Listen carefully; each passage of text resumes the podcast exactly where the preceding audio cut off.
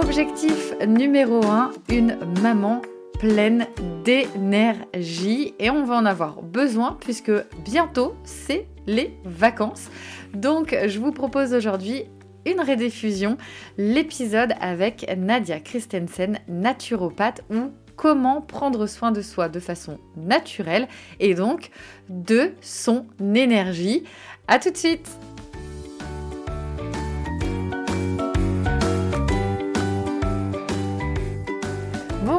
je suis Carole, votre hôte.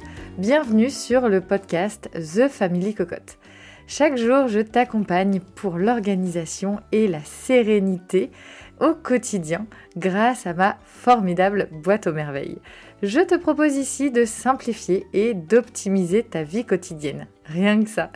De par mon histoire personnelle, j'ai embarqué dans la plus grande aventure de ma vie sans le savoir il y a 8 ans face à plusieurs difficultés challenges et défis de mon quotidien de femme, d'épouse, de maman de quatre enfants, d'entrepreneuse et de présidente bénévole d'une association zéro déchet dont je suis la membre fondatrice.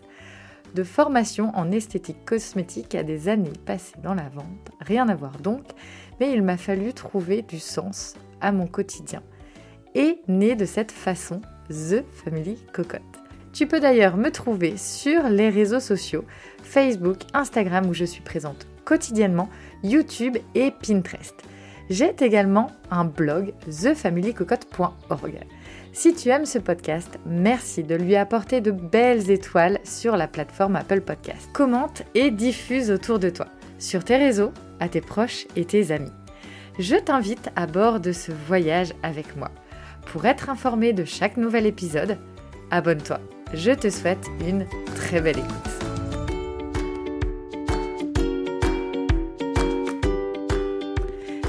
Coucou, comment ça va? J'espère que vous avez passé... Allez, on se la refait on recommence. J'espère que vous avez passé une super euh, semaine et que vous allez bien. Euh, on se retrouve dans vos petites oreilles en ce samedi matin. Peut-être euh, d'ailleurs pas du tout un samedi matin, peut-être un autre jour dans la semaine ou un soir, un matin, peut-être pas sur le créneau horaire français. Et bienvenue en tout cas à toutes et à tous. Aujourd'hui, je vous propose un épisode rediffusion parce que je trouvais quand même que euh, on s'approche doucement des 100 épisodes sur le podcast et il y a clairement des pépites que je veux vous faire découvrir puisque voilà la communauté du podcast grandit de jour en jour et c'est un grand merci euh, bah, de faire partie aussi de cette aventure. Merci à vous d'être là et euh, voilà, j'ai quand même aussi envie de vous partager ces belles, euh, pépites et euh, notamment aujourd'hui de vous parler de comment euh, avoir de l'énergie de façon naturelle, notamment grâce à la eh, je vais pas la refaire plusieurs fois. On dit jamais 203. Alors attention, euh, clairement grâce à la naturopathie. Donc cet épisode avec Nadia Christensen, naturopathe, spécialiste de la famille et aussi de la femme. Elle va vraiment nous expliquer l'importance de prendre soin de soi de façon naturelle. Et puis, il y a également une annonce que j'ai à vous faire avant de vous amener vers cette rediffusion euh, qui est le l'atelier pardon donc l'atelier un été au top. Euh, un été au top, c'est quoi? C'est un atelier pour prendre soin de soi de façon donc naturelle que je crée également avec Nadia. Donc on est euh, co-créatrices euh, toutes les deux de cet euh, bel atelier. Donc Nadia sur son expertise naturopathe et puis moi sur l'expertise notamment de l'organisation, de comment mettre les choses en place de façon simple pour toute la famille. Et donc notre complémentarité est fait vraiment des merveilles. Et là, notamment pour l'atelier Un été au top, on va aller voir comment prendre soin de soi de façon naturelle euh, pour notamment euh, bien s'hydrater, mais aussi ben, voilà, les enfants, euh, comment aussi se protéger du soleil, mais aussi de l'environnement qui parfois l'été peut être notamment bah, par exemple à la mer ou aussi si on passe beaucoup de temps à la piscine, comment prendre soin aussi de sa peau, euh, comment euh, faire attention au soleil parce que voilà faire euh, redonner en fait les, bonnes euh, les bonnes pratiques donc chapeau lunettes on, en rediscutera ça peut être des choses très simples comme aussi bah, je dirais des, rappels. Ça va être également bah, comment comment prendre soin de sa peau Comment faire le plein aussi de vitamine D Comment fonctionne la vitamine D, qui est la vitamine du soleil Et donc, euh, vraiment, c'est l'été qu'on va pouvoir aussi euh, se charger en vitamine D. Enfin, c'est vraiment un atelier complet de saison. On a fait déjà avec Nadia euh, l'atelier un hiver au top, on a fait le printemps au top, et donc maintenant est arrivée l'heure de cet atelier un été top qui d'ailleurs sera euh, dans les prochains jours. Euh, disponible euh, en pré-vente. Donc venez, venez sur le compte de The Family Cocotte sur Instagram ou Nadia Christensen, naturopathe également sur Instagram pour avoir le lien directement de pré-vente ou dans la description de ce podcast. Vous pouvez également prendre votre place.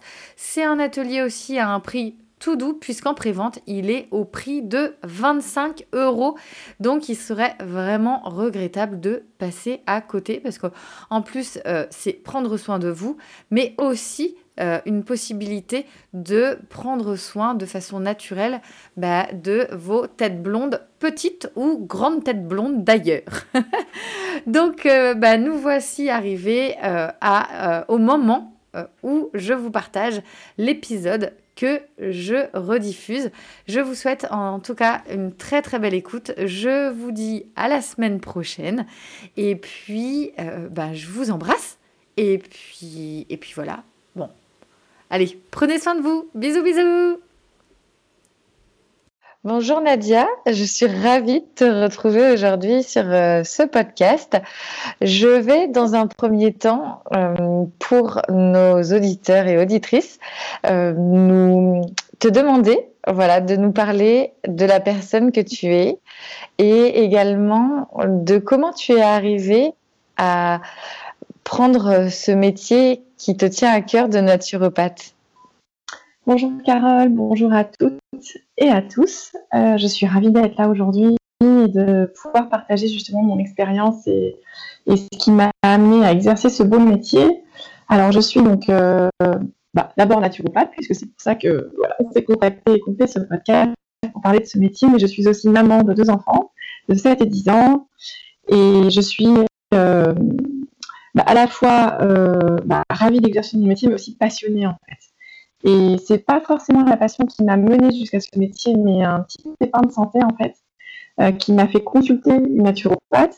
Et c'est euh, après avoir été suivie par elle pendant pas mal de temps finalement que j'ai songé à une reconversion professionnelle. Parce que c'était une reconversion. J'étais dans les RH d'un grand groupe du CAC 40. Euh, et j'étais donc pas du tout dans ce milieu-là, j'étais dans un milieu très traditionnel, on va dire conventionnel, avec une approche de la médecine assez classique. Et je suis tombée malade euh, après un, long voyage euh, en Afrique où j'ai dû faire des vaccins et prendre de la malarone. Et le voyage s'est très bien passé, j'ai pas eu de soucis du tout sur place, mais en revenant, en fait, euh, j'ai eu des démangeaisons sur tout le corps et la médecine traditionnelle, on va dire conventionnelle qu'on rencontre à tous les coins de rue, ne trouvait pas de solution. Donc j'ai été assez désemparée euh, face à euh, ce problème qui n'était pas solutionné. Et après avoir vu euh, bah, ma généraliste, des spécialistes, après dermatologues, allergologues, etc., on a fini par me donner des antihistaminiques et ça a fonctionné, sauf que personne n'a voulu chercher la cause. Et c'est ça, en fait, qui m'a fait faire marche arrière et reculer, m'écarter de cette médecine-là pour aller chercher, en fait. Et donc j'ai consulté après euh, une naturopathe. Et, c'est donc elle qui m'a sorti l'affaire en me faisant faire des analyses particulières, en m'accompagnant euh, donc sur de, longs mois en fait euh, de, changement alimentaire, de reconstruction de la flore intestinale, d'une refonte de l'hygiène de vie totale en fait que j'en suis sortie. Et, et c'est là que je me suis rendu compte que oui il y avait effectivement des solutions pour ne pas être dépendant de quelque chose à vie et puis surtout pour refaire travailler son corps, à l'époque j'avais euh, 29 ans, donc euh, voilà, j'avais pas du tout envie de me condamner à ça. Et je j'avais dit à, mon, je me souviens très bien, à mon allergologue, c'est très bien votre produit parce que voilà, je suis capable de retourner travailler et ça fonctionne, mais quand je serai enceinte, je ferai comment? Et voilà, n'ayant pas vraiment de solution à ça, c'était soit je, je continue à souffrir, soit je continue à prendre le médicament et mon bébé allait en profiter aussi. Et pour moi, ça, c'était inenvisageable. Donc, euh, D'accord. Oui, le, côté où en fait on met le pansement sur le sur le bobo, mais euh, ça va pas plus loin. Je pense qu'on est beaucoup dans dans cette euh, dans enfin je pense que à tous euh, hommes, femmes, euh, enfants, enfin tout être humain, ça nous arrive à tous d'être confrontés à ce, dilemme de, euh, de prendre un médicament pour soulager, mais en fait de ne pas aller chercher en profondeur le problème. Alors, comme tu le dis très bien, c'est long c'est une démarche qui est, euh, qui est vraiment sur le fond en fait, mais ça permet euh, ensuite de, de pouvoir bah, se passer d'éventuels médicaments à vie. Et ça, c'est quand même euh, quelque chose qui est, qui est non négligeable parce qu'il y a quand même l'organisme. Là, bah, par exemple, pour la femme, euh, la femme qui souhaite euh, euh, devenir maman, ben il y a une importance qui fait que le bébé peut recevoir aussi ses médicaments. Donc c'est vrai que c'est une approche qui est qui est vraiment plus en traitement de fond. Mais est-ce que toi, dans ton, par exemple, dans ton parcours, tu l'as fait en complément ou en fait, il y a un moment où tu t'es dit, euh, j'arrête tout du conventionnel et je, je, je vais chercher plus loin? Alors, euh, oui, bonne question. En fait, quand j'ai décidé d'être suivie par cette euh, naturopathe, j'ai fait uniquement ce qu'elle m'a demandé de faire pour qu'il n'y ait pas d'interférence. Et c'était pas non plus, c'était handicapant parce que j'avais des brûlures sur le corps et ça me démangeait mais c'était pas. Euh, je pouvais me passer quand même de cet antihistaminique. Nicolas. j'avais pas. C'était. Euh, oui, c'était pas euh, dangereux pour euh, pour ton organisme d'arrêter ce médicament. C'était plutôt dans la contrainte de de la de la gestion de la douleur, de du quotidien, du confort. D'accord. Du, vrai confort, mais du confort. Et, et effectivement, j'en ai tellement souffert quand même que j'étais prête en fait à faire ces sacrifices-là. Et des fois, on arrive à être dans la pure prévention, donc ça c'est le but ultime de la naturopathie. Les gens qui viennent consulter, j'en ai, hein, euh, ils sont en bonne santé, ils vont bien, mais ils veulent aller continuer à aller bien et puis aller encore mieux. Ça c'est le but, euh, voilà, de, la naturopathie en tant que telle. Et malheureusement, on a souvent des gens qui viennent euh, déjà malades, déjà avec des bobos, des choses qui sont installées plus ou moins chroniques, et on doit bah, remonter le fil et et travailler euh, sur du long terme.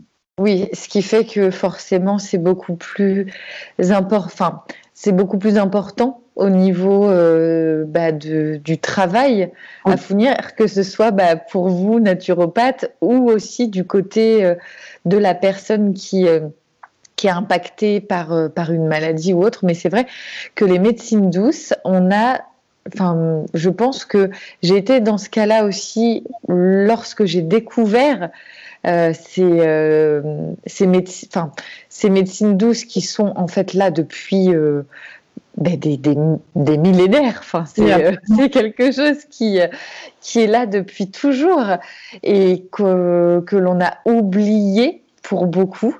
Et hum, souvent, on, on y pense en cas de dernier recours. Et comme tu dis, c'est ça qui est euh, un, peu dommage parce que c'est forcément plus compliqué et mm. que d'être avec une personne, je dirais, euh, qui a envie pour euh, pour l'avenir d'être bah, sur un, bon équilibre d'énergie et puis et puis du corps en fait et puis en fonction là, par exemple, on parlait de, la femme et de l'enfant.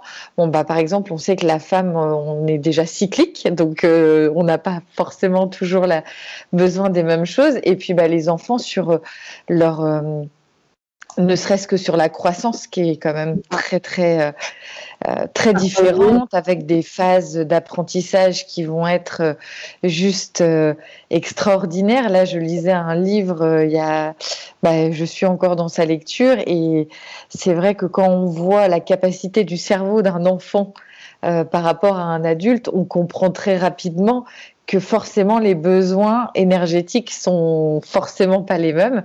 Mhm. Donc euh, euh, c'est quelque chose qui qui est important parce que je pense que ça peut amener aussi beaucoup de connaissances qui sont méconnues.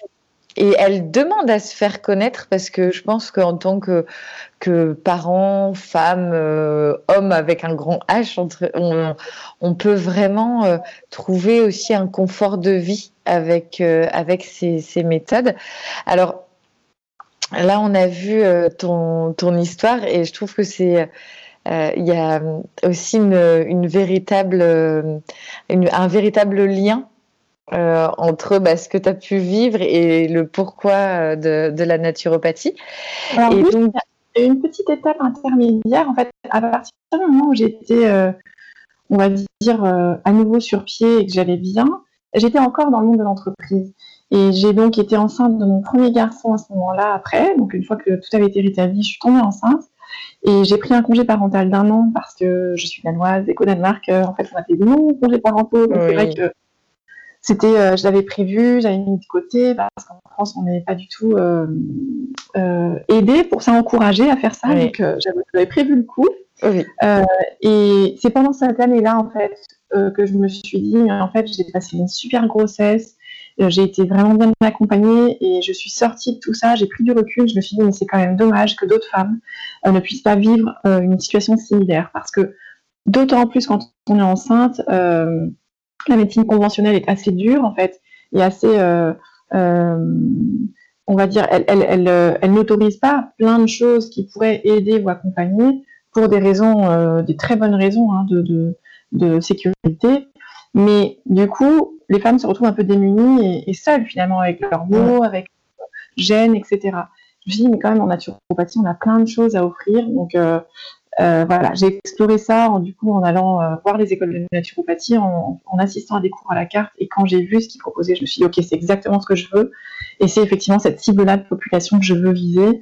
Et c'est pour ça que dès le début, en fait, ça fait une petite dizaine d'années que j'exerce, je me suis, euh, j'ai toujours été spécialisée. Oui, oui, ça a résonné en toi, mais par rapport aussi à la maman que tu étais et à la transmission. Alors, ce qui est, ce que je trouve euh, génial dans ce que tu viens de dire, c'est euh, cette euh, cette envie de transmettre aussi. Et c'est quelque chose que je vois énormément en, et je prends que ça, je trouve que ça prend une ampleur là.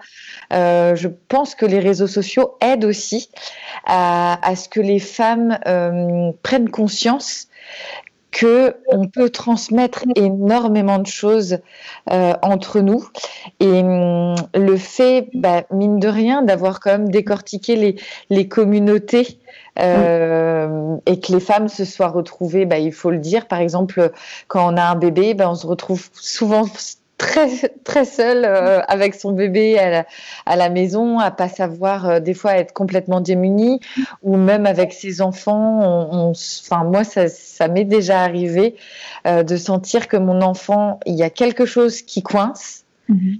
que les médecins non, il n'y a rien de particulier, vous inquiétez pas, mais au fond de soi, en tant que maman, on sent qu'il y a quelque chose et on va chercher, on va chercher, mais ça demande beaucoup d'énergie. Mhm. Euh, et, je pense que oui, le, fait de pouvoir transmettre entre nous euh, permet justement de se dire ah tiens, euh, là il y a peut-être quelque chose à aller creuser dans ce sens.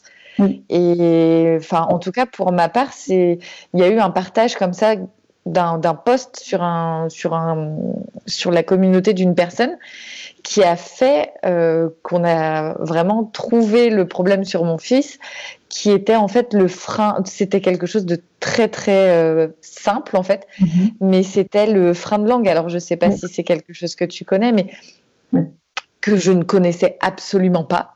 Et c'est en allant voir quelqu'un qui est aussi qui pratique de la médecine douce, mhm. qui, qui m'a dit non mais je, juste à, voir comment votre fils est debout, juste la posture, et eh ben on, déjà moi je, je, je suis quasiment sûre de savoir euh, ce qu'il a. Et en fait, en tant que maman, à ce moment-là, on a juste les larmes qui coulent.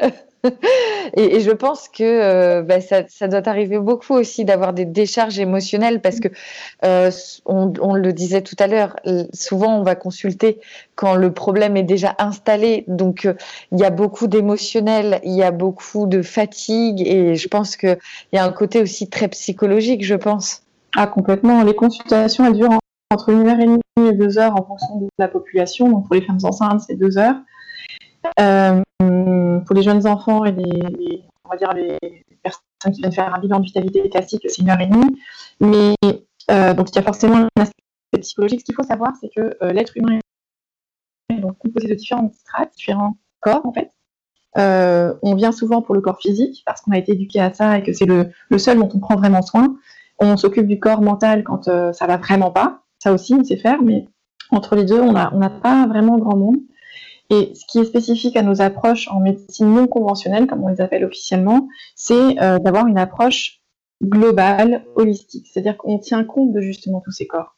Et ce qu'il faut savoir dans, l'évolution euh, et l'installation de symptômes puis d'une maladie, aiguë puis chronique, euh, voilà, et lésionnelle à la fin, c'est que ça démarre toujours par de l'émotionnel c'est de l'émotionnel que ça part. Si ça, c'est déréglé, ça va venir s'inscrire et s'incarner dans le corps. D'accord. Si on ne tient pas compte de ça, si on ne fait que régler euh, les symptômes, ça va réapparaître d'une autre façon. Ça, c'est ce qu'on appelle le transfert morbide en naturopathie. C'est-à-dire qu'on peut avoir mal au bras, et si on soigne le bras, si on ne s'occupe pas de la cause de la cause, donc du causanisme, ça peut ressortir au niveau du pied. Et un médecin classique ne fera pas ce lien-là. Il va s'occuper euh, de la douleur, c'est son métier. Et, là où ils sont super forts en médecine, euh, on va dire allopathique, moderne, c'est tout ce qui est opération, tout ce qui est euh, euh choses pointues en fait, diagnostic, euh, constat. Mais et ils peuvent très bien résoudre des choses mécaniquement. Mais après, est-ce qu'on ne veut pas s'occuper du terrain aussi pour que ça ne revienne pas ou que ça ne voilà, ça réapparaisse pas sous la même forme ou une autre forme? Et c'est là qu'on intervient nous en fait. Et pas d'ailleurs, parce qu'il euh, il faut quand même avoir l'humilité aussi dans ces métiers-là, de se dire qu'on est, même moi qui suis spécialisée, je travaille énormément en réseau avec d'autres spécialistes, des chiropracteurs, des hypnothérapeutes, euh, des acupuncteurs, qui travaillent justement sur ces méridiens de circulation d'énergie, que moi je ne travaille pas, parce que moi je suis dans du physique quand même assez pur et dur avec des plantes et donc des molécules. Euh, mais voilà, on est complémentaires et on travaille aussi avec de la médecine moderne. C'est indispensable.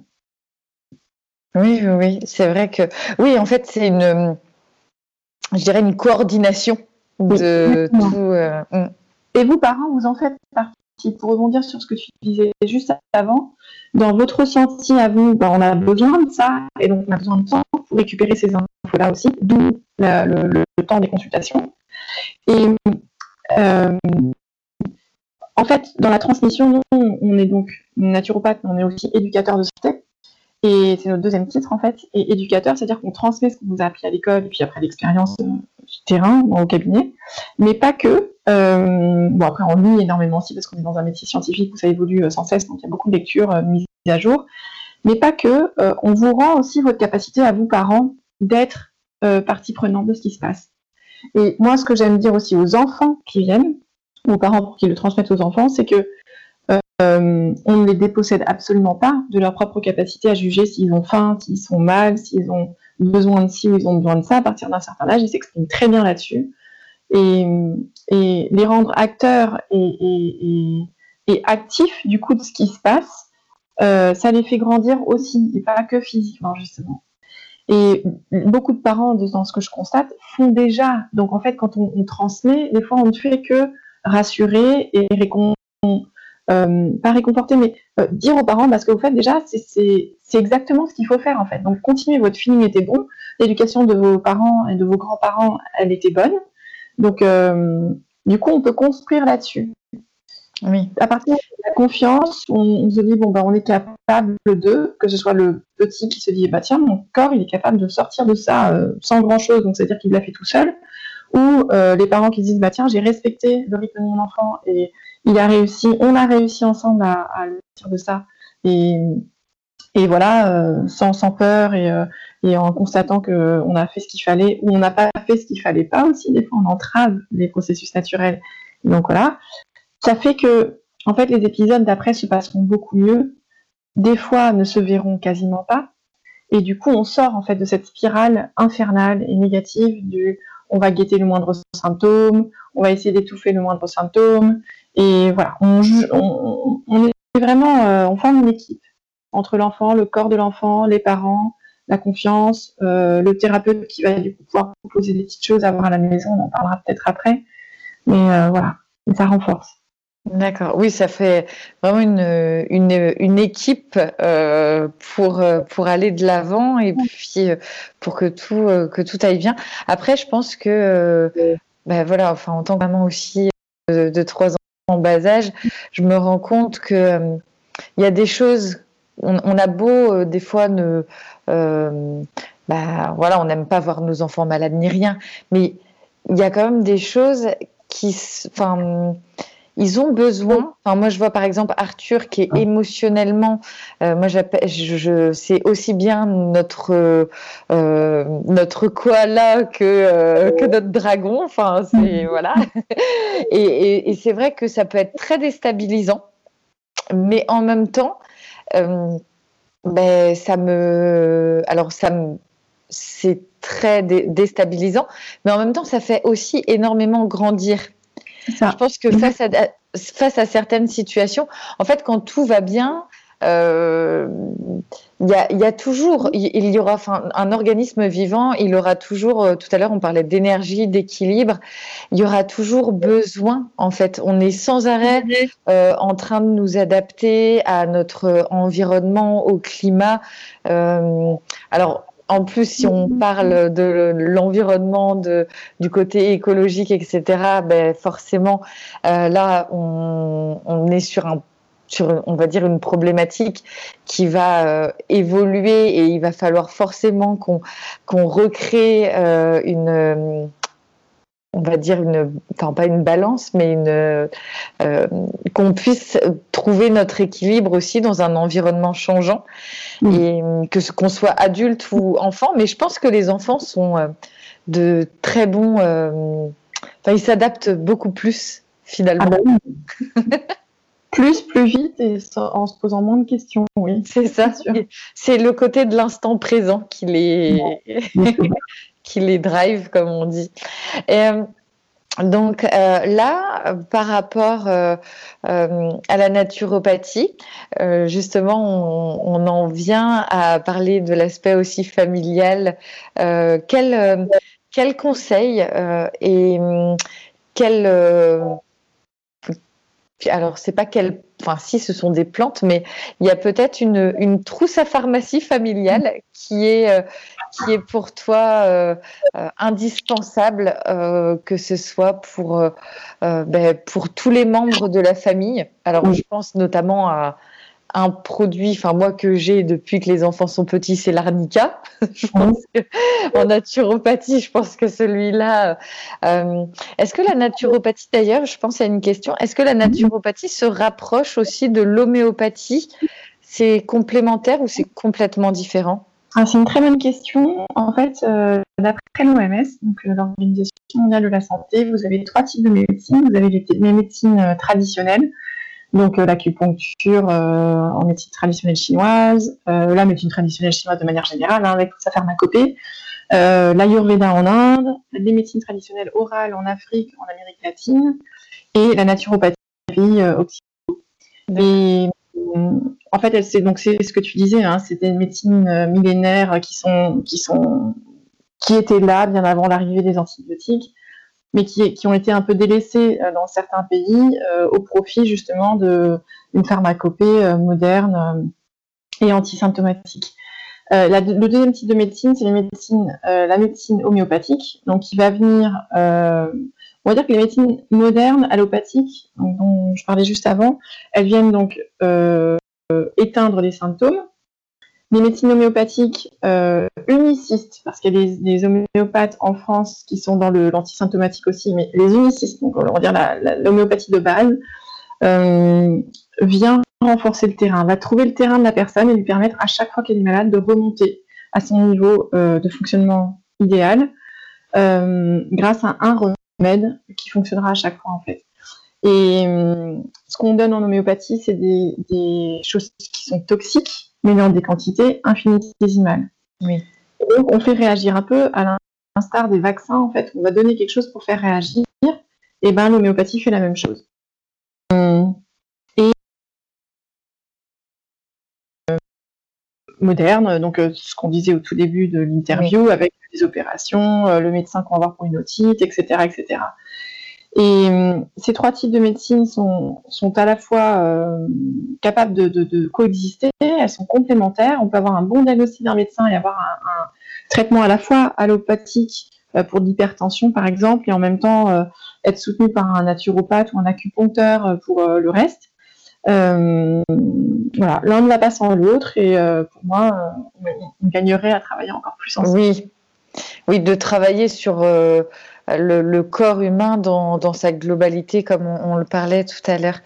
mais alors, ce sont des médecines différentes quand même. C'est-à-dire quand on est naturopathe, on n'est pas homéopathe, et quand on est homéopathe, on est rarement naturopathe aussi.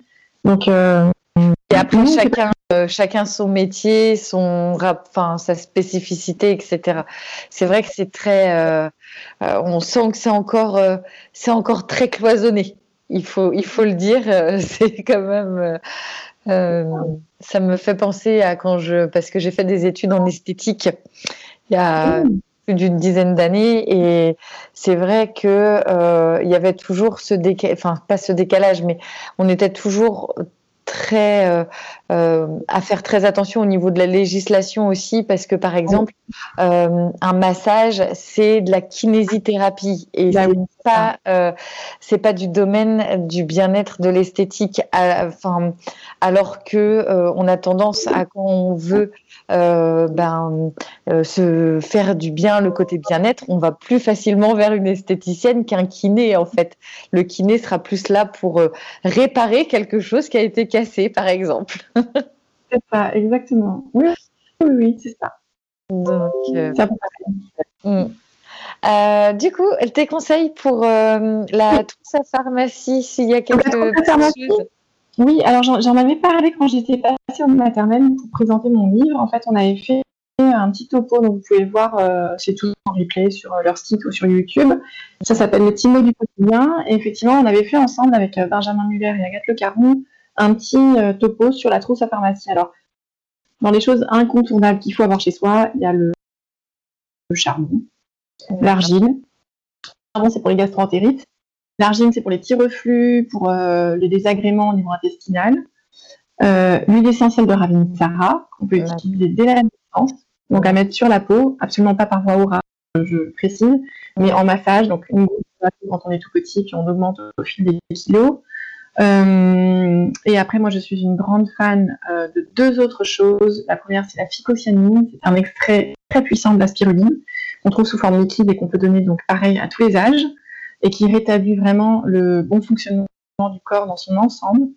Euh, ça, je travaille beaucoup avec la phycocyanine et puis les produits de la ruche. Alors ça, je suis une grande fan de pollen, de propolis, que ce soit pour les enfants euh, à partir de l'âge de 1 an, l'alcool pour les enfants, l'alcool aussi euh, pour euh, la Ravensara pour les, tout ce qui est viral et, la, propolis pour tout ce qui est bactérien ou qui voilà commence un peu à s'infecter au niveau des plaies, au niveau de la bouche, au niveau des choses comme ça. C'est merveilleux. C'est vrai que les produits de la ruche, enfin, moi j'ai commencé à faire euh, des lectures, euh, des découvertes et euh, déjà je suis assez passionnée par l'Égypte antique. Donc déjà mhm. la, découverte, c'est comme ça que j'ai découvert aussi ben, leur utilisation de notamment du, du, miel pour les blessures. Enfin, et puis au fur et à mesure, je me suis dit mais c'est quand même assez assez dingue. Et et puis j'ai mon papa qui a réussi à guérir euh, une plaie au pied qui euh, qui n'arrivait euh, enfin avait rien qui ne faisait. Et puis ben, il a commencé à mettre du miel et en l'espace de 15 jours c'était ah, ben, c'est ça et donc du coup j'ai commencé de plus en plus à m'y intéresser et c'est tellement c'est tellement vaste, il y a tellement de possibilités. Enfin, je pense que c'est vraiment des, produits qui sont euh, qui sont encore méconnus, mais qui, euh, enfin, c'est des, des, trésors. Enfin, c'est clairement. Euh, enfin, après, voilà, il faut il faut vraiment apprendre à les utiliser, à découvrir ces produits. Mais c'est vrai que en plus, ils sont souvent locaux. On soutient beaucoup des petits producteurs à côté de chez nous. Euh, si on prend le pollen, du coup, il s'inscrit vraiment euh, dans un environnement local. Euh, et puis on est dans du renforcement de terrain, donc on, muscle en fait notre organisme, moins il est malade. c'est ça qui est génial, c'est que quand on apprend ça à nos enfants, après, eh ben, ça va très très vite. Oui, on, une solution, que ce soit pour eux, pour l'environnement aussi après parce que quand ils prennent des médicaments, mine de rien, ils disparaissent pas dans la nature, ils vont dans les toilettes et ils doivent être traités après. Donc, euh, Oui, à l'instar de la pilule euh, contraceptive euh, pour, pour la femme. Mais c'est vrai. Alors après, en plus, je pense que ce qui est important, c'est bah, par rapport à mon histoire, par exemple, vis-à-vis du, du, zéro déchet, nous, c'est un apprentissage. Il faut tout décortiquer, il faut, il faut découvrir, apprendre, etc. Mais ce qui est génial, c'est que, euh, comme, euh, comme tu le disais, pour nos enfants, euh, ben, en fait, si nous, on le fait assez facilement en tant que parents, pour mhm. l'enfant, ça va s'inscrire dans une continuité. Et ça va être ben, beaucoup plus logique, c'est que oh, ben, si, euh, si j'ai tel, tel petit euh, mot ou bobo, euh, mm. ben, tout de suite, je vais aller me diriger vers quelque chose de plus naturel.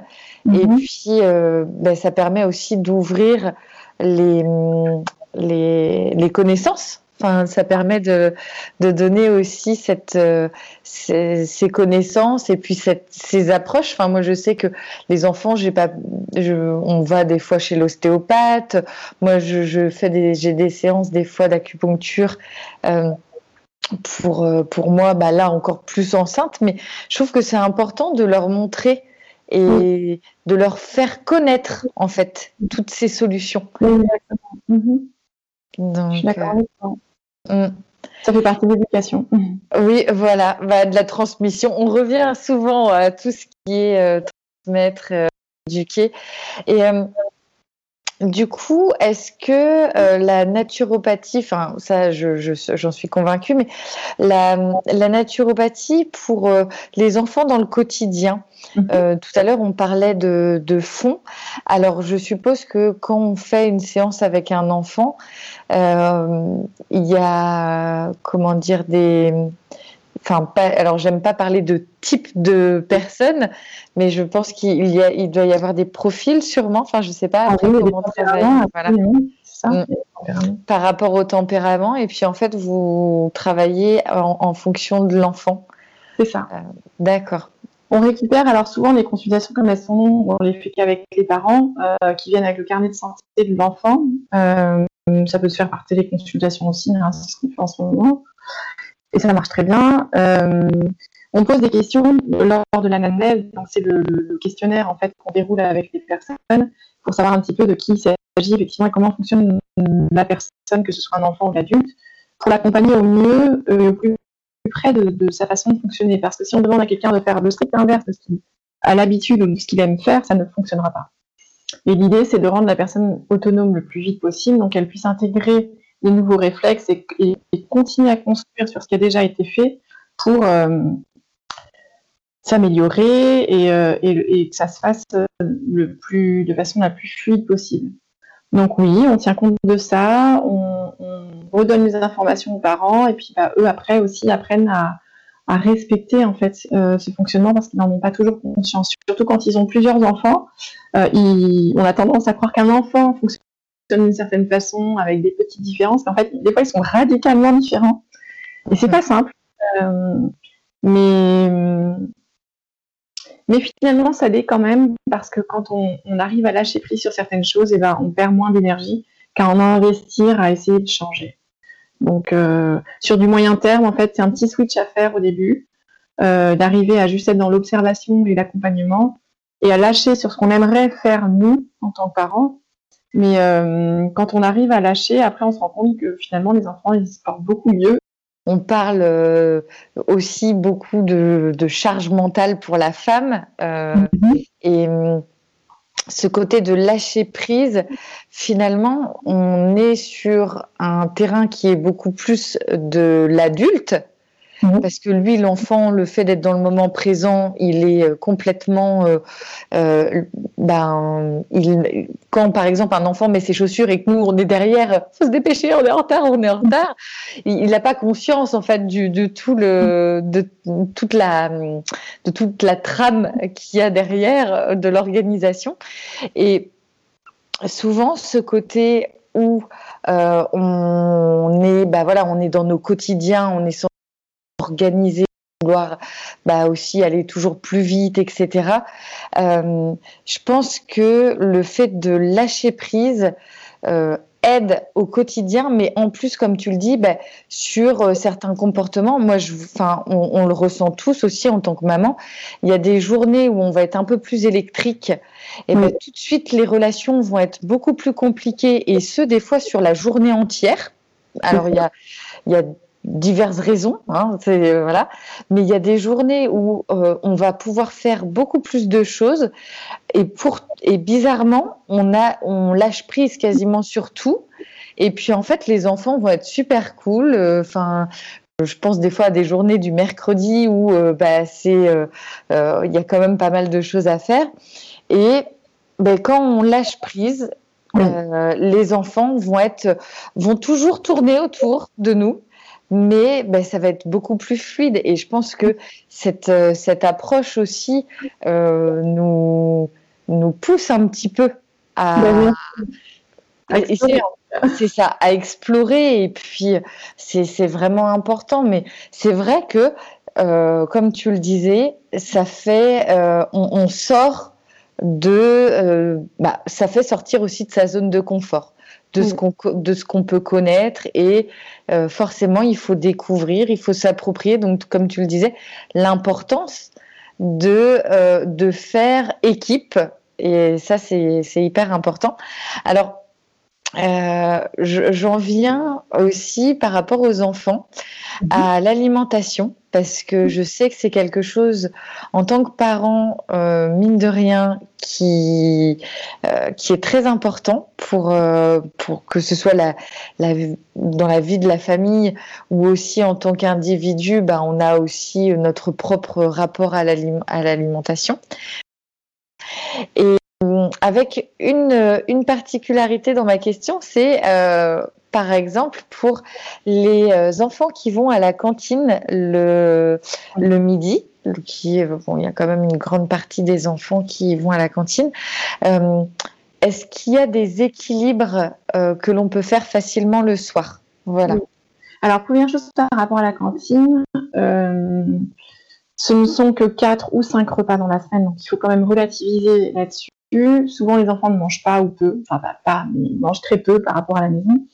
Donc, c'est pas très grave. Et en même temps, ça ne veut pas dire qu'il faut complètement lâcher dessus. Je pense qu'il faut être très présent en tant que parent pour pousser euh, les cantines et les collectivités à aller vers des choses de qualité, parce qu'on peut aussi inverser la tendance et, euh, et du coup avoir moins de aussi. Moi, ce qui me, ce qui me rend dingue, c'est de voir tout ce qui est jeté en fait, parce que c'est pas bon. Ah, c'est euh, juste fou. Ouais, ça c'est, je pense qu'il y a gagnerait vraiment avoir des choses meilleures, même s'ils en donnaient moins au niveau des quantités, euh, pour que voilà, ce soit un, quelque chose de, vertueux et que, et que voilà, travailler avec des gens plus localement, il y a quand même des cantines qui le font et il y a des, vrais efforts à faire parce qu'il y a des communes qui font franchement oui, il y, a des très, très, il y a des très très bons modèles qui ne demande qu'une chose, c'est de partager ce qui a été mis en place. Ça fonctionne super bien et ça. peut être, euh, enfin, il y a aussi bien des petites communes que des très grosses villes et ça peut être euh, prenant le meilleur de ce qui fonctionne. Voilà, donc en tant que parent, n'hésitez pas à récupérer ces infos, à les partager et à encourager euh, les collectivités locales ou le, chef d'établissement à se rapprocher de ces personnes-là pour faire quelque chose de différent. Déjà. Deuxième chose, euh, ces repas-là, en fait, si les enfants mangent, par exemple, des protéines animales, euh, le midi, s'ils les mangent, donc voilà, ils en sont contents, ils les mangent, c'est pas la peine dans ces cas-là d'en resservir le soir. Oui. On n'a pas besoin de ça pour dormir. Donc, s'ils n'en ont pas eu, pourquoi pas en donner le soir? S'ils en ont déjà eu et bien mangé, bah, c'est pas la peine le soir. Donc, c'est pas toujours évident pour les parents du coup qui prévoient parfois à l'avance, etc. Mais dans la mesure du possible, quand on peut en tenir compte, une fois par jour, une fois par jour, ça suffit largement. Il y a ça. Ensuite, c'est quand même beaucoup de cuit euh, dans les cantines et le corps a besoin de cru parce qu'il y a des vitamines qui sont thermosensibles. Donc, dans ces cas-là, le soir, euh, ce que je conseille, c'est soit de faire des jus, donc des jus de légumes principalement, c'est assez simple, avec une centrifugeuse ou un extracteur, ou même on peut en acheter en magasin bio, maintenant il y en a plein, et un petit verre à l'apéro avec les enfants, eh ben ça compense vraiment euh, pour la, perte qu'il y a eu dans les produits qui ont été servis, qui sont complètement cuits. Il faut du cru, donc sous cette forme-là, ou alors sous forme de crudité, et là, j'ai quand même des anecdotes assez, assez marrantes parce que, bah, en tant que Danoise, j'ai un regard un peu différent sur euh, l'alimentation, forcément, et la même éducation. Et c'est vrai, quand on, on, nous a servi, moi aussi, j'ai été dans des écoles françaises euh, euh durant ma scolarité, et quand on nous servait des, du maïs ou des betteraves cuites, euh, ça me faisait bien rire parce qu'on disait que c'était des crudités, mais en fait, pas du tout. C'était des, des légumes cuits. Donc, euh, voilà. Les crudités champignons, coupés en petits morceaux avec voilà un petit persillade ou, euh, ou ce qu'aiment les enfants. Euh, du poivron rouge, par exemple, coupé en petites lamelles, ils adorent les grignoter, les carottes, euh, les tomates quand c'est la saison, les tomates cerises. C'est assez facile en fait de leur proposer des crudités finalement. Il faut juste y penser. Donc voilà, la petite astuce, c'est de se dire, bah tiens, il faut une crudité, un peu de chou ou un peu de quelque chose à grignoter. En plus, ça sert souvent aux parents pour faire patienter les enfants, en fait, au lieu de leur donner un morceau de pain, leur donner des crudités. Et là, vous avez tout bon. Donc, j'ai cru des cru du Oui. Oui, tu voulais dire Oui, je disais. Euh, du coup, euh, moi, je sais que euh, bah, j'étais petite. voilà, dès que quand arrivait l'heure du repas, on donnait facilement le crouton de pain, etc. Et je sais ces cultures je pense. Et là, je vois avec les enfants. Euh, bon, après, c'est mon quotidien qui fait que je peux le faire. Donc, j'en suis consciente. Quand je travaillais euh, euh, en commerce, par exemple, et que je finissais à 7h30, 8h, le temps de rentrer à la maison. Enfin, voilà, tout, tout le monde n'a pas la même, les mêmes possibilités d'organisation. Mais je vois à la maison maintenant, je préfère faire un goûter euh, juste avec un fruit et puis euh, des, enfin des, des amandes, des choses comme ça. Et puis par contre, euh, je vois très bien le soir à 18h30 euh, la faim pour les enfants est là. Donc après, ça, ça dépend de chaque euh, de chaque enfant, mais là pour le moment, en tout cas, moi pour Malo, euh, Arthur et Juliette, c'est vraiment 18h30 dernier carat parce que sinon ils viennent dans la cuisine et puis en fait ils mangeraient tout ce qui tout ce qu'ils peuvent. Et si vraiment je suis complètement dans le rush, j'essaye toujours d'avoir soit des pommes ou des carottes. Les carottes, alors euh, souvent en plus je leur dis bah tu les pluches vite fait ou si euh, ah. ou si c'est des carottes euh, vraiment bio du jardin, enfin que j'ai, on les passe un coup sous le sous l'eau, on les lave bien et puis ils partent avec leurs carottes en attendant que le repas se prépare. Et, et je pense que clairement, bah, en plus il y a un côté où on parlait du lâcher prise, et ben on va vraiment pouvoir lâcher prise parce que on sait que son enfant, bah, c'est pas une pomme ou une carotte euh, qui va faire que euh, justement, au contraire, ça va lui donner un bon apport euh, de bonnes vitamines. Et puis c'est un moi, c'est des, des, genres de grignotage que j'autorise tout à fait parce que je sais que un quart d'heure, 20 minutes après, on passe à table en fait. C'est ça, oui, exactement de manger quelque chose de sucré, donc une pomme ou euh, une banane ou un truc comme ça, euh, pas qu'il le mange avant. Et de toute façon, comme tu disais, c'est des bonnes choses, donc c'est toujours ça de prix. Et puis, euh, puis il mangera son repas après et on s'arrête là en fait. S'il veut manger des vraies choses sucrées, un gâteau ou une mousse au chocolat ou quelque chose, c'est à 4 heures. C'est le pas... Ok. Ouais, c'est le goûter, ok. Mais voilà, ça c'est des petites astuces pour répartir un peu. Si l'enfant est à l'école, qu'il est au péri, bah, qu'il emporte des choses sucrées pour ce moment-là. Et le soir, par contre, quand le repas est fini, s'il a encore faim, c'est encore du repas. Et s'il a plus faim, c'est fini. Oui. Ça aide. C'est vrai que et même, euh, moi je me rends compte euh, avec le côté euh, zéro déchet, ben, on a découvert aussi, bah, tu parlais tout à l'heure du sucre complet, du sucre coco. C'est des aliments que je connaissais pas du tout en fait avant. Euh, c'est vrai que le côté vrac, bah nous en fait dans notre démarche, on a commencé plutôt par le zéro déchet pour des mhm. raisons économiques, mais qui nous ont fait cheminer vers de l'alimentation en fait. Et, c'est vrai qu'on se rend compte, euh, nous maintenant, depuis euh, plusieurs années, en fait, on n'est plus du tout dessert et, et ça nous manque plus du tout. En fait, bah une fois qu'il est enlevé de l'alimentation et du rituel, de, du repas, ça ne, ça ne manque absolument pas. Donc, euh, euh, c'est là où on se dit, bah, en fait, c'est, pas forcément nécessaire. C'est du, c'est du plus à la limite quand on est en repas en famille ou autre, mais c'est euh, au quotidien. Il n'y a pas l'utilité nutritionnelle, quoi. alors là, je vais te demander trois conseils que mhm. tu donnerais à ta meilleure amie par rapport justement à ton métier de naturopathe? Trois conseils pour les, pardon, j'ai mal entendu. Euh, alors, trois, trois conseils que tu donnerais à, ta meilleure amie par rapport à ton expérience, euh, de, que ce soit aussi euh, personnel et professionnel, parce que c'est un cheminement qui est, qui est bah, qui fait ta personne. Donc, mhm. quel, quel conseil donnerais-tu? Alors le premier, c'est de prendre soin de son sommeil. C'est-à-dire que toutes les années qui m'ont euh, euh, apporté mon expérience professionnelle euh, m'ont fait retomber à chaque fois sur la même chose, c'est que on a beau donner tous les compléments alimentaires, même les meilleurs du monde, on a beau changer l'alimentation, remettre du mouvement avec le sport, faire transpirer en allant au sauna, etc. Si on ne soigne pas le sommeil, franchement, ça fonctionnera qu'à moitié. Donc, première chose, la première priorité pour moi, c'est ça. La deuxième, euh, c'est d'avoir des moments off. Donc, entre le sommeil et l'état actif, il faut aussi des moments de on rêvasse. On est, euh, on s'achète un hamac, on se met dans un, bon fauteuil ou un bon canapé et on ne fait pas grand chose en fait.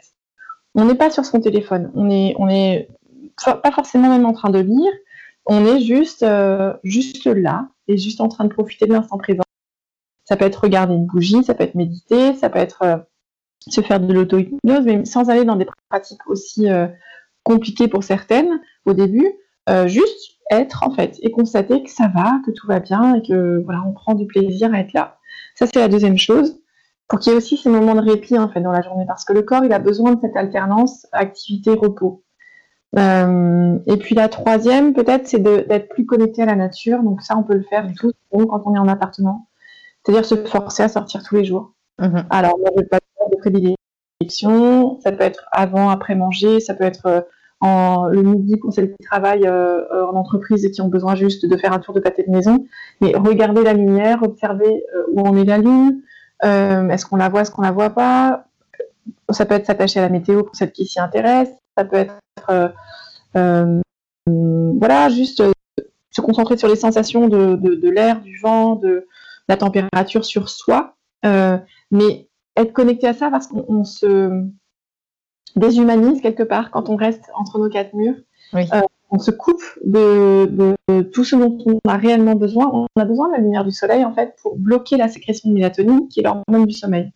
Si on est dans des endroits qui sont hyper éclairés la journée, par exemple des centres commerciaux, euh, et qu'on n'a jamais la vraie lumière du jour, on va être euh, déphasée, parce que la lumière va être la même, elle va être constante toute la journée. Oui.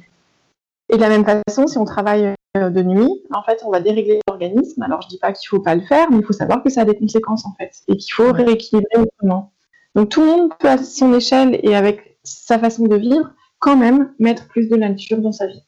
Et ça, c'est mon troisième conseil. D'accord. Bah, merci beaucoup Nadia pour, pour ces conseils et ça me fait penser euh, mhm. petite euh, petite anecdote quand je travaillais justement en commerce, euh, on était dans une boutique où il y avait alors je travaillais en bijouterie donc avec de la lumière blanche mais très très présente et hum, pas de fenêtre et en fait la seule euh, la seule visibilité de l'extérieur qui était en plus euh, un centre-ville donc euh, voilà on n'était pas en pleine forêt c'était la vitrine. Et instinctivement à chaque fois on était toujours tourné vers cette vitrine ah pour regarder ce qui se bah voilà pour regarder l'extérieur.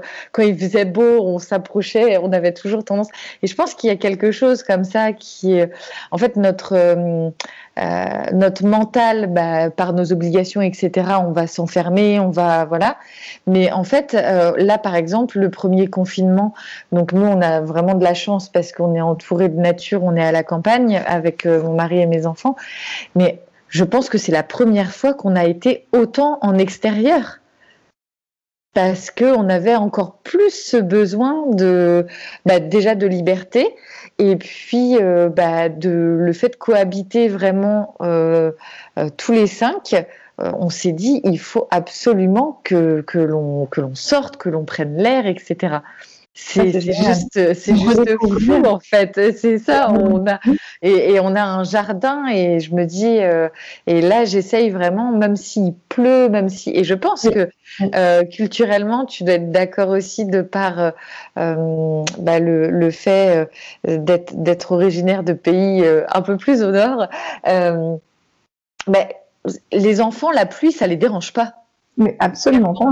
Enfin, c'est même plutôt drôle, quoi. C'est euh, c'est amusant. Enfin, et donc, il y a on en revient au côté lâcher prise de euh, moi je sais que les enfants bah, en fonction du temps c'est pas grave on met euh, les bottes euh, les enfin je, je, je leur donne les habits qu'il faut. Et puis j'ai l'avantage donc d'avoir ce jardin. Et ben ils vont au jardin. Et s'ils reviennent bon la plupart du temps oui il faut lâcher prise faut vraiment lâcher prise. Et ben c'est pas grave tout le monde passe à la douche. Et puis et puis ben en plus le temps où ils sont dehors et ben moi ça me permet aussi de de respirer et puis, euh, et puis de prendre l'air aussi, quoi. Donc, euh, je pense que c'est très important.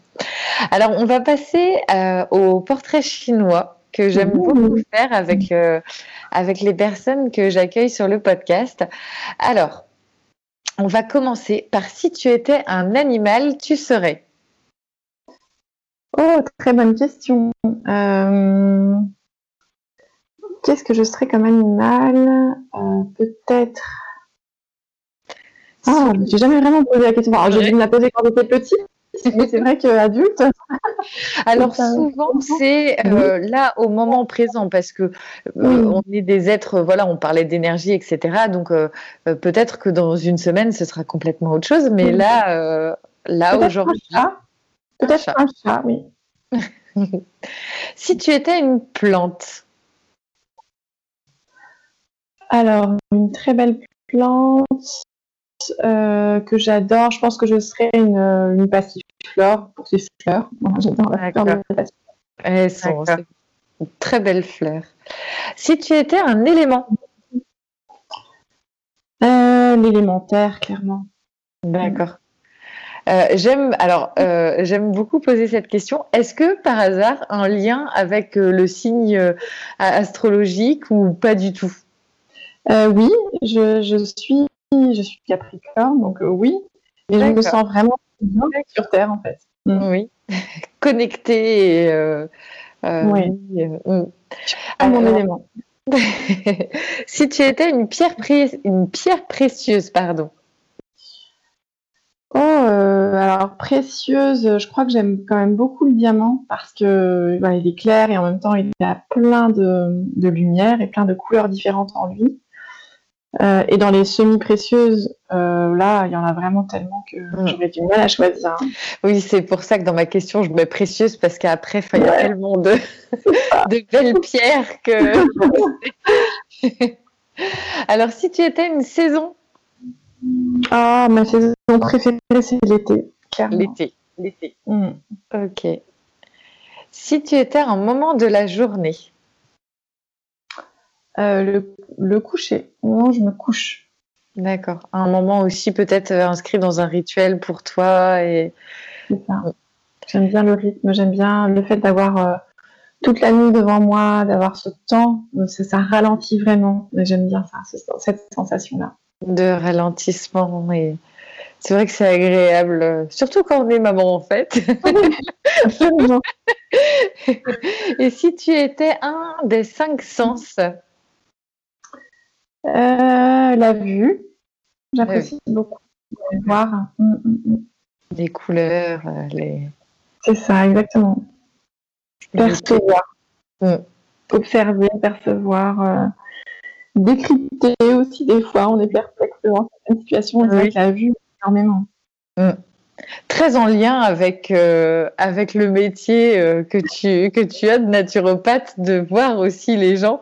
C'est, j'aime beaucoup ce, ce, portrait parce que je trouve qu'on ça permet de vraiment de découvrir aussi les personnes sous une sous des petites questions sympas et, et puis finalement on se rend compte qu'on est toujours très proche de, bah, de la personne euh, de la personne que l'on que l'on est avec euh, ces, ces, petites indications. Et puis ça change un petit peu aussi de des questions euh, plus conventionnelles je dirais Bah, en tout cas, merci beaucoup Nadia pour euh, ton, approche, ton, partage euh, de, bah, de ton histoire aussi, de ton métier, de ta, de ta passion, parce qu'on sent que tu es vraiment passionnée euh, par ce que tu fais et de, des astuces que tu as pu nous donner aujourd'hui en partage, en conseil. Et au plaisir de repartager avec toi. Merci beaucoup, Carole. Merci pour tes questions, pour ta curiosité et puis pour tout, ce que tu partages, du coup, avec euh, bah, principalement des mamans, il hein, faut le dire, euh, pour les éveiller, les accompagner sur ce chemin, justement, d'une parentalité euh, riche, riche en découvertes, en expériences et puis en, transmission, du coup, après avec les enfants. Mhm. Tout à fait. Mhm. Merci.